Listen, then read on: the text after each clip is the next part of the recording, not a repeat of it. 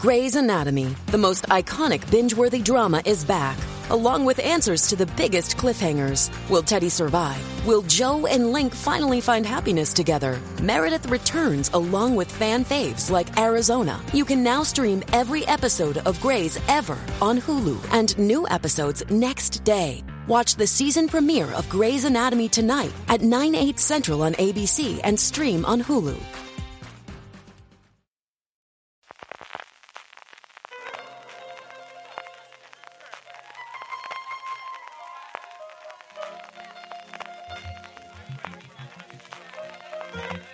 Estás escuchando Fuera de Series con CJ Navas.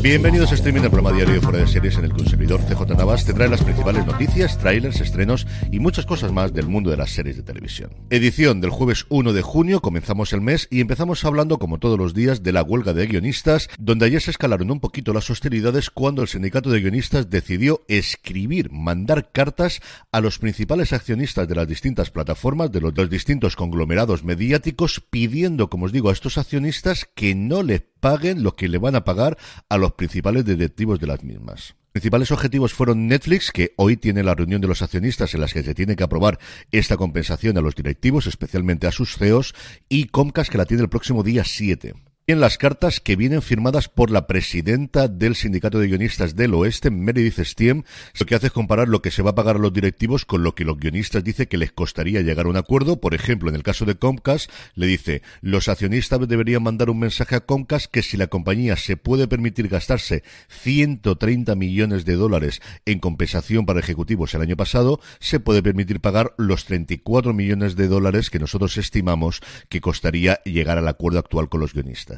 Netflix tiene más o menos el mismo tenor, eso sí, el coste que ellos estiman que tendría llegar a un acuerdo con los guionistas en el caso del Gigante Rojo sería el doble, 68 millones de dólares al año. Vemos esto cómo afecta a las negociaciones, porque de verdad que es un ataque totalmente frontal y directo a los directivos de las dos compañías, dos de los grandes conglomerados con los que tienen que negociar, que no creo que haya hecho especial gracia. Dicho eso, pues bueno, tampoco hay mucho más que perder.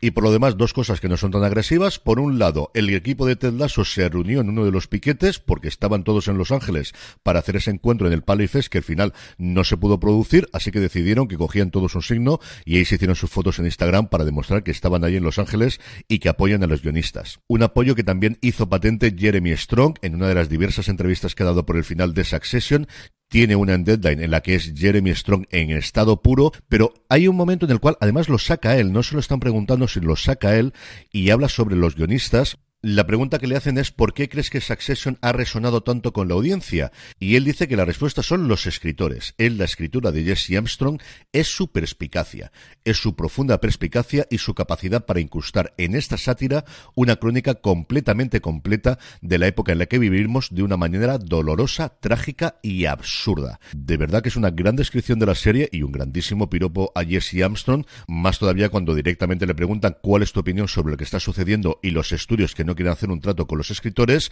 y Strong responde, voy a parafrasear una cita de Lincoln, una industria que no honra a sus escritores no durará mucho. En el apartado de nuevos proyectos se estaría preparando una nueva versión de El jardinero fiel, la novela de John le Carré, que ya fue una película hace un poquito de tiempo, fue en el 2005, protagonizada por Ralph Fiennes y Rachel Weisz, que tuvo bastante éxito, tres nominaciones al Oscar y sobre todo el triunfo de Rachel Weisz como mejor actriz de reparto. La película fue dirigida por Fernando Meirelles y como os digo, estaría actualmente, eso sí, sin ninguna plataforma ni tampoco intérpretes que estén confirmados. Lo único que conocemos es que Lidia de Tunji, que trabajó en Naughts and y recientemente ha estado en Gistar Materias, sería la que se estaría encargando de escribir o de bocetar al menos el proyecto. La producción sería responsabilidad de The Ink Factory, la factoría de tinta que fue la responsable de The Nine Manager, que está de hecho actualmente desarrollando la segunda temporada de la serie de Tom Hiddleston basada también en otra novela de Dele Carré y tiene en desarrollo otra adaptación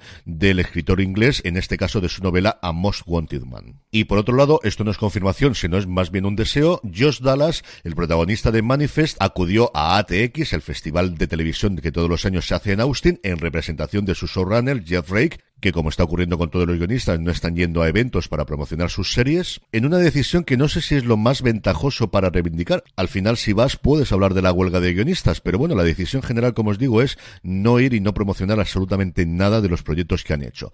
Pues bien, Josh Dallas, como os digo, fue allí con un gran sentimiento de responsabilidad de ser el portavoz de una serie, y es que al final no es lo mismo que te hable de una serie su protagonista que su creador, no es exactamente lo mismo, y eso sí, se encargó de dar el titular que todos los fans de la serie actualmente de Netflix querrían, que es, actualmente de Netflix querrían, que es, está clarísimo que hay un potencial para hacer una secuela o un spin-off de la serie. Veremos qué es lo que ocurre, yo desde luego no lo descartaría. En el apartado de fichajes, Danny McBride ha confirmado que se unen un montón de gente allí al extensísimo cast que tienen los Gemstone de cara a su tercera temporada que vamos a poder ver dentro de nada. Se estrena el 18 de junio en Estados Unidos, el lunes 19 aquí en España. Y es que junto a McBride, a Adam Devine, a John Goodman, a Eddie Patterson, a Tim Balth, a Tony Caballero, a Walton Goggins, que vuelve otra vez evidentemente, casi dos decenas de personas que teníamos ya como regulares o como habituales, se unen Lucas Hast, Kristen Johnson, Robert Obest, Stephen Snyder, Eliza Schleisen, Sturgin Simpson, Cassie Wilson, Sia Wingham, Stephen Dorff y Steve Sun ahí es nada. Los Jetstone, como todas las cosas de McBride, hay que entrar en ella, es con diferencia para mí, y mira que su serie anterior hacía de un jugador de béisbol retirado, con lo cual a mí me ganas automáticamente, pero creo que los Jetstone es su producción más redonda de todas, su humor por momentos a mí me sigue chirriando, pero los momentos dramáticos combinados con las cosas hilarantes que consiguen los Gemstone, de verdad que creo que es por ahora su mejor obra con diferencia. En cuanto a fechas de estreno, por un lado, las diferentes cadenas y plataformas nos están mandando ya el avance en algunos casos o ya el listado definitivo de todo lo que nos van a traer en el mes de junio. Así lo ha hecho Movistar Plus. Rapa, de la que hablaremos bastante en esta casa, estrena su segunda temporada el 15 de junio completa, todos los episodios ese 15 de junio cuatro días después, el 19, esa sorpresa en forma de serie documental llamado Narcas Mujeres tras la droga y el día 21 nos llega la segunda temporada de State of the Union, en este caso con Brendan Gleeson y Patricia Clarkson. Y luego a finales de mes, el 28 de junio, nos llega el primer episodio de Cero, la revista que sacó del armario a un país. El segundo se emitirá ya el mes que viene, el 5 de julio. Y el 29 de junio, el primer episodio de Las Kardashian, una dinastía multimillonaria. Por su parte, Apple TV Plus ha confirmado que Cocina con Química, la serie protagonizada y producida por Brie Larson, llegará el 13 de octubre. Para octubre está anunciando ya series Apple TV Plus, que es una de las plataformas que más problemas va a tener si se alarga mucho la huelga de guionistas, porque es la que menos producciones encargadas tiene y menos temporadas tiene encargadas y grabadas. La serie, como recordaréis, está basada en la novela Superventas, como no, de la editora científica Bonnie Garmus, está ambientada a principios de la década de los 50 y nos presenta a Elizabeth Zott, el personaje de Larson, cuyo sueño de ser científica queda en suspenso en una sociedad patriarcal. Cuando Elizabeth es suspendida de su laboratorio, acepta un trabajo como presentadora de un programa de cocina de la televisión y se propone enseñar a una nación de amas de casa ignoradas y a los hombres que de repente también la escuchan mucho más que recetas. La serie ha estado escrita por Lee Eisenberg en la tercera colaboración que tiene con la plataforma de la manzana, fue también responsable en Little America y en We Crash, un Lee Eisenberg que por cierto ha sido seis veces nominado al Emmy y no ha ganado todavía ninguno, y junto a Brie Larson en el reparto tenemos a Louis Pullman, Aya Anomi King, Stephanie Koenig, Kevin Sussman, Patrick Walker y Thomas Mann. Y por su parte, desde hoy, 1 de junio, está ya disponible en XN Now al completo Byte Club, el club del mordisco. La serie, protagonizada por Pia Miller, Damian Weiss Howlin y sobre todo Dominic Monaghan, tiene una premisa maravillosa. Y es que reinventa el procedimental con una historia de examantes que escaparon de las garras de un gran tiburón blanco y que se reúnen para cazar asesinos. Una serie que yo desconocía por completo que existía y que viene muy bien para estos días de verano. Y una cosita rápida para terminar en el apartado de industria, y es que todo el mundo quiere los derechos de la NBA. Con el resto de las grandes ligas en contratos que todavía tardarán muchísimo en vencer, la NBA, cuyos contratos con Disney y con Warner, que lo tienen repartido los derechos, vencen en 2025. Una NBA que recibe por el conjunto de estos dos contratos una cantidad estimada en 2.700 millones al año, estaría dejándose querer por absolutamente todo el mundo. Fox, Apple e incluso Netflix. No se sabe a día de hoy si la NBA lo que querrá es partir en distintos contratos los derechos, si querrán acumularlos, si sobre todo si es el caso de una plataforma esto vendrá acompañado de derechos internacionales o solo para Estados Unidos, sí que han filtrado que estarían buscando ganar unos 5.000 millones al año. y para esto la verdad es que ha ayudado bastante el hecho de que el último partido, el partido número 7